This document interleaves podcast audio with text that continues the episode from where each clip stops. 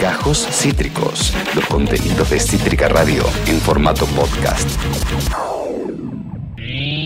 En Ya fue nos preguntamos, Eh, eh, ¿qué onda con...? ¿Qué pasa? ¿Cuánto equivale el, el- ¿Qué la onda con...? cantidad de árboles que haría falta para combatir eh, la combustión de un auto eh, que quita oxígeno? Yo voy a hacerme millonario. Voy a comprarme una mansión. Eso, Perry. Sí, hablamos de monotributo y perreamos hasta abajo. ¿Dónde la viste?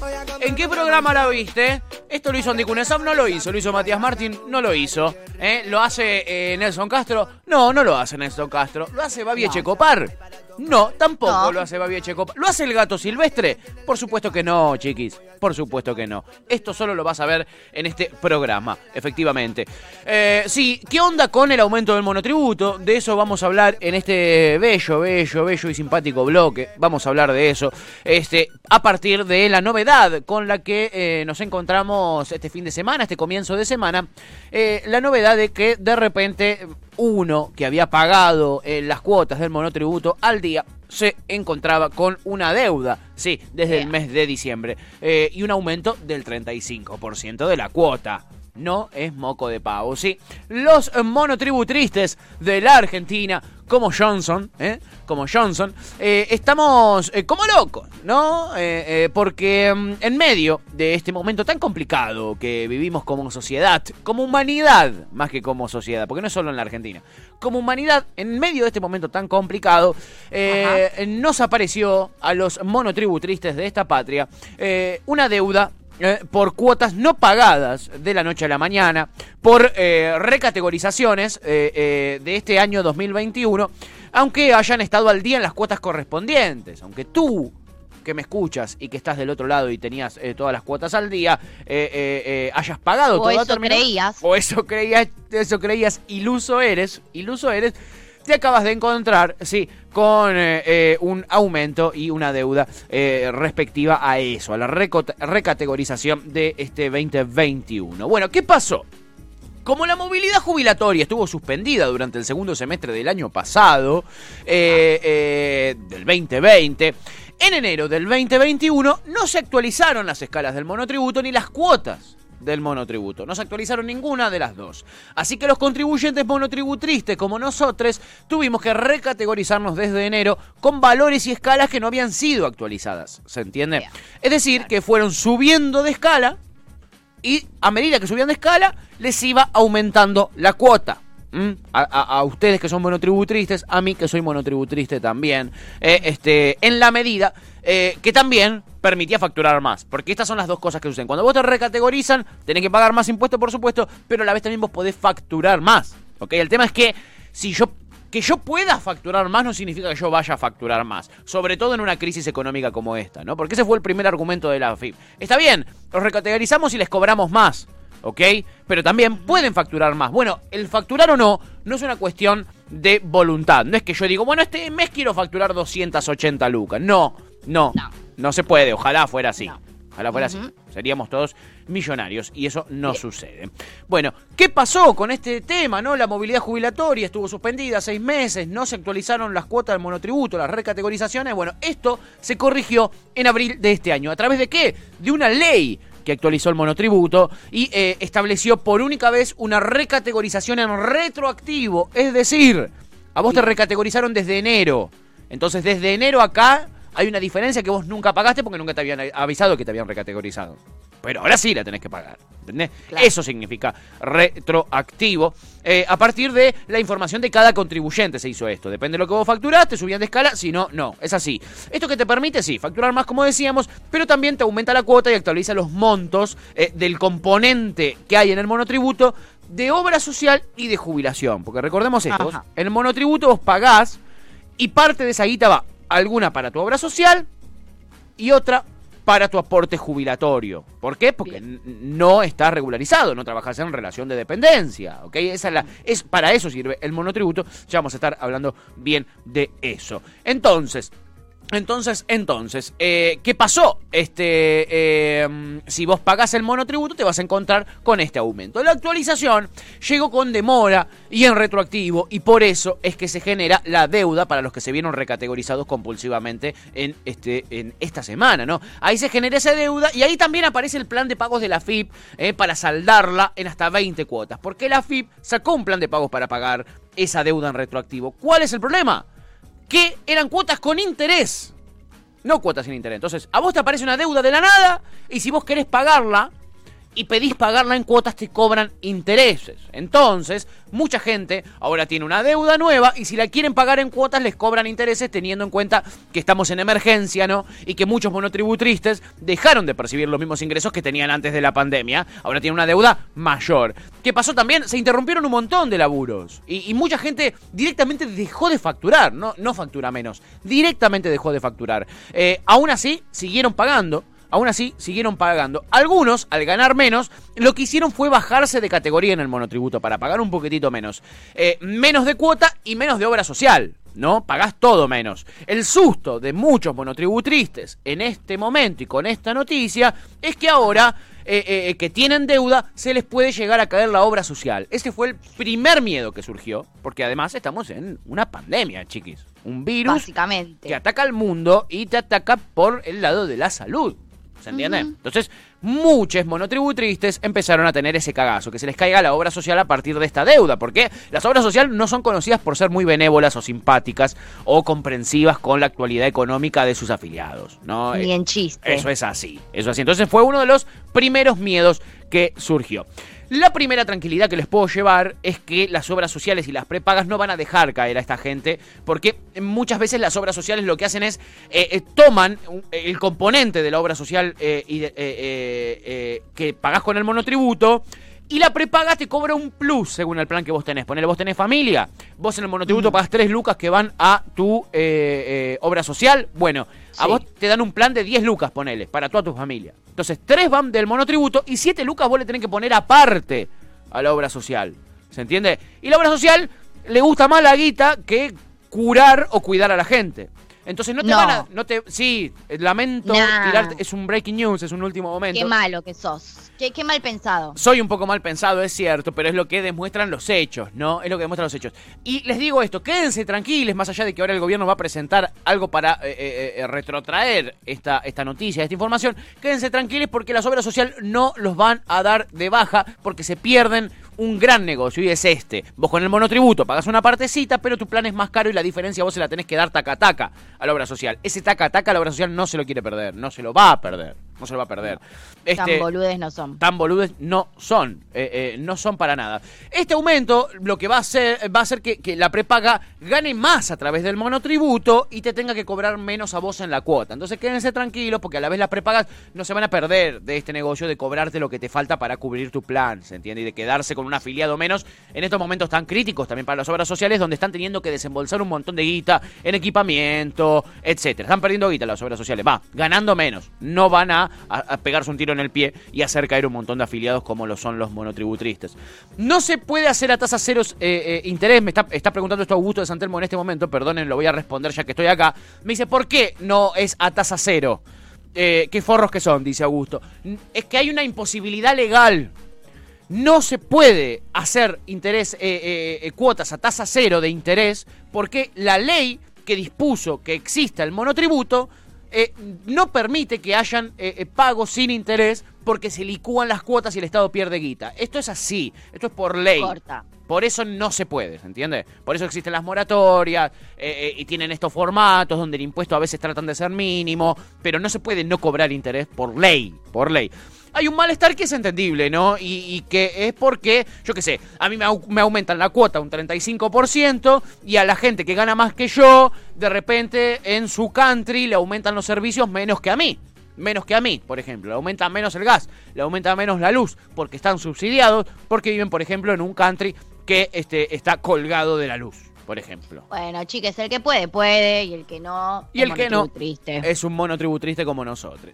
Eh, eh, uno se puede enojar, ¿no? Y, y es entendible, es entendible, ¿viste? O, o por qué los que ganan 150 lucas, como decíamos en el comienzo del programa, no pagan impuesto a la ganancia y mientras los que facturamos 40 lucas, no sé, 80 lucas eh, eh, eh, por mes, eh, les aumentan un 35% la cuota, ¿no? Esto tiene que ver con un desequilibrio estructural, chiquis. Esto tiene que ver con un desequilibrio estructural. El problema acá no es el monotributo. El monotributo es un régimen que nació para incluir en los beneficios que te da la jubilación, los beneficios de salud que tienen los trabajadores eh, eh, que están en, en- en- en relación de dependencia. Había un montón de trabajadores eh, que no estaban incluidos en esos beneficios, que no tenían esos beneficios porque no laburaban en relación de dependencia, lo que se mal llama en blanco. Un montonazo de gente, esto es histórico en nuestro país Lo que racistamente se dice en blanco. lo que racistamente se dice en blanco. Bueno, eso, eso lo inventó el monotributo. ¿Quién? Caballo. Caballo inventa el monotributo, chiquis. Para no tener que forzar a las compañías a mal llamar racistamente, blanquear a la gente, eh, a regularizar a la gente, a formalizar a sus trabajadores si no les daban la chance de ponerlos en el monotributo, pagar menos de aportes y menos de obras sociales. Un invento de Caballo. Un invento de caballo. El, el monotributo me pareció un dato no menor ahí para sumar. Para nada. ¿Cuántos somos hoy en día monotributristas? Somos 4.100.000 monotributristas en nuestro país. ¿eh? Entre esos hay, ojo, hay monotributistas puros y hay otros monotributristas que son impuros. Los puros son los que realmente tributan y facturan. ¿eh? Este, Y los impuros son los que además tienen una relación de dependencia. ¿Ok? Tienen, Mira. facturan y tienen relación de, de- de dependencia además. ¿Eh? Este, ¿Eso eh, se puede? Sí, se en puede. un momento no se podía, ¿o no? en un momento no se podía, pero ahora sí se puede. Eh, y, y, y, mm, y- y a- y si laburás en relación de dependencia y sos un monotributista, ponele impuro, el aporte jubilatorio y la salud te la paga el empleador del laburo que sí tenés en relación de dependencia. ¿Se entiende? Entonces vos en tu monotributo pagás menos impuestos. Es medio una chantada esto que sucede con el monotributo también. Bastante. el, el- el problema real es que el monotributo lo que hace es encubrir trabajo que debiera ser registrado y no lo es. Y no lo es. Y nadie regulariza ese trabajo. El monotributo tiene mucho empleado precarizado, encubierto, sin los beneficios de la relación de dependencia, como facturero. Lo tienen laburando como facturero o como facturera, cuando en verdad trabajan en relación de dependencia. Y la verdad es que ese es un sector al que le fue muy mal pero no es al que le fue peor en este momento de la pandemia. No es al que peor le está yendo, y pido perdón a les monotributristes, eh, eh, como yo, yo también soy monotributriste, pero no somos los que peor nos fue en esta pandemia, esto hay que decirlo. A los changarines, por ejemplo, la gente que vive de changas, como mi amigo Ariel, con quien hablaba ayer y que está escuchando, le mandamos un abrazo enorme, que vive de changas, eh, no tiene factura de ningún tipo, porque son changarines, no tienen facturas de ningún tipo, y, de repente hacen algún que otro trabajo cada tanto ponerle en una obra. A esa persona la están cagando peor, porque el año pasado hubieron tres cifes, aunque sea. Tres cifes, de 10 lucas cada uno. Por lo menos son 30 lucas a lo largo de 12 meses de pandemia. Hoy no hay nada para esa gente. Hoy no hay nada para esa gente. Eh, hay un repro para la gente que labura en relación de dependencia. Es ilógico, pero hay ayuda para gente que trabaja en relación de dependencia y no para gente que está caída del sistema este año. Hay asignación universal por hijo para las familias. eh, eh, pero a ella o a él que hacen changas, nada. No hay nada. No hay nada para esa gente. No hay nada para esa gente. Bueno, el monotributo es un, es un monstruo que no tiene forma. Tiene una forma difusa, tiene una forma rara. Porque como están estos que facturan muy poquita, muy poquita hay gente que, eh, eh, nada, que, que sí factura un montón de plata y que en verdad lo que hacen es trampitas para evadir impuestos teniendo el monotributo. Hay algunos muy castigados por el sistema eh, dentro de los monotributristas, pero a la vez hay otros que no tanto y que se ahorran al no estar en el régimen general de autónomos un montón de guita que tendrían que pagar. Hay algunos a los que este aumento del 35% los hunde, como te puede hundir cualquier aumento de gas, de luz, de cualquier servicio, a un montón de gente, pero hay otros que no, que es injusto ponerlos en esta situación. Por ejemplo, médicos que hacen, médiques, ¿eh? que hacen cirugía y la facturan con el monotributo. Eh, no sé, panelistas de la televisión, panelistas de tele son monotributristas. Y esa gente... serio? Sí, exactamente, amiga. El panelismo es un rubro monotributriste. Pero eh, eh, sirve para blanquear, em, eh, para evadir, en verdad, los impuestos que tendría que pagar o que tendría que pagar el patrón. ¿Se entiende? Sí. Es lo que termina pasando. En fin, ¿qué es lo que so- solucionaría este problema impositivo que tenemos en Argentina? Y, y que también está en el mundo, pero aquí en este caso con los monotributristas. Una reforma tributaria, chiquis. Eso es lo que cambiaría. Es lo que se viene este hablando problema. todo el año pasado. Exacto, amiga. Opa. Es lo que había prometido el gobierno de Alberto Fernández apenas llegó. Una reforma tributaria que nunca sucedió. Una reforma que qué? Que le cobre menos a los que tienen menos y que les cobre más a los que más tienen. Eso es lo que cambiaría esto. Este fin de ¿Existe un proyecto ya escrito en relación a esto? No, hubo en su momento un borrador, no sé si te acordás, que andaba circulando a principios de la gestión de Yasky Alberto. atrás de eso, ¿no? También. Exactamente, estaba Yasky, pero luego fue cajoneadísimo eso. Fue cajoneadísimo con la excusa desde el Congreso Nacional de no tener los votos eh, eh, eh, completos para hacerlo. El que intentó hacer una reforma tributaria en la provincia fue Axel Kichilov y la oposición se la vetó, se la mandó a guardar. ¿Mm? Sí. En fin, este fin de hablando de reforma tributaria, se habló de reforma tributaria, pero a nivel mundial, porque el G7, que nos mencionaba Juan Cruz Real, nuestro amado oyente, hace un ratito nada más, el G7 eh, salió con un acuerdo para que todos los países ricos establezcan una alícuota mínima del 15% de ganancias para que no pase lo que pasa con Facebook, con Amazon, con las grandes compañías globales eh, que ponen su sede en países que pagan menos, que cobran menos impuestos para no pagar los impuestos que le corresponden en su país de origen. Eso también pasa acá en la Argentina. Tenemos a Techín, por ejemplo. Tenemos a Vicentín. Vicentín, donde tenías en Uruguay, por supuesto, para pagar menos impuestos. Pasa con Pampa Energía. ¿eh? Pasa con Mercado Libre. ¿eh? Pasa con tantas empresas chiquis que conocemos eh, que se van a otro país para evadir impuestos en sus países de origen. Y lo que une al monotributo con Jeff Bezos, con Mark Zuckerberg, con Paolo Roca, con Marcos Galperín, es la injusticia que hay entre el 0,1% más rico de nuestro país y el 99.9% de la población mundial, y es que nos están cagando los más ricos del mundo con lo que pagan de impuestos. Ellos nos están cagando. Por eso te uno el monotributo con los grandes poderes económicos del mundo mundial. El mundo hoy está en una situación en la que los estados están teniendo que gastar muchísimo a más guita. Tienen que comprar vacunas, eh, eh, tienen que darle alimentos a la gente que se cae del sistema y se está cagando de hambre, tienen que compensar a todas las pymes que están cerrando, etc. Entonces tienen un gasto público del Estado muy superior al de los últimos tiempos. Y esto lo podemos ver con el paquete justamente de salvataje que anunció Estados Unidos para contener la pandemia, que anunció Joe Biden. Lo anunció este fin de semana, el lunes salió una nota en New York Times muy interesante y que dice el monto de la guita para el rescate que está poniendo Estados Unidos. Es más del doble que la guita que puso Estados Unidos en la crisis del 2008. No, se no sé si se acuerdan de la crisis del 2008.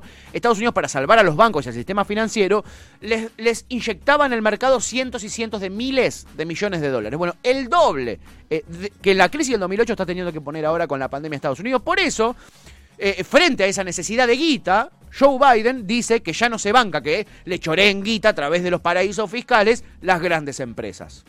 Por eso es. Simplemente por eso. El tema es que a nuestro país no le toca nada de lo que decide el G7, porque el G7 es el grupo de Y los claro. siete, de los siete países claro. más ricos. Ciertos países van a recaudar menos y otros, los más poderosos, van a recaudar más y van a poner en marcha esos planes de incentivo económicos financieros. Acá vamos a seguir penando con estos aumentos porque aún no hay reforma tributaria, la reforma que prometió Alberto. Esta locura del monotributo la aprobaron todos los diputados y senadores, diputadas y senadoras. Salió por unanimidad. No hubo ningún voto en contra. Creo que hubo, hubo alguna abstención. Dos abstenciones ponerle en diputado. Pero después todos votaron a favor. Todos los legisladores nacionales votaron a favor. Nadie se puede hacer el boludo acá. Lo que estuvo mal fue el timing en que lo sacaron. En plena segunda ola, dar esta noticia.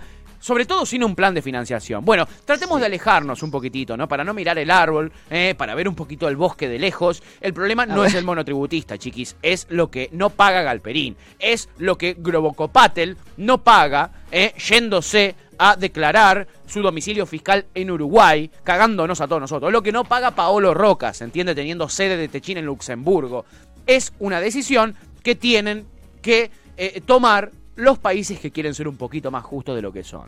Es una discusión, por lo menos, que se tiene que empezar a dar en países como el nuestro, donde no tengo duda que pretendemos ser un país un poquito más justos.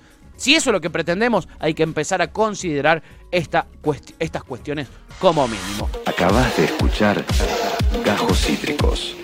Encontrá los contenidos de Cítrica Radio en formato podcast en Spotify, YouTube o en nuestra página web.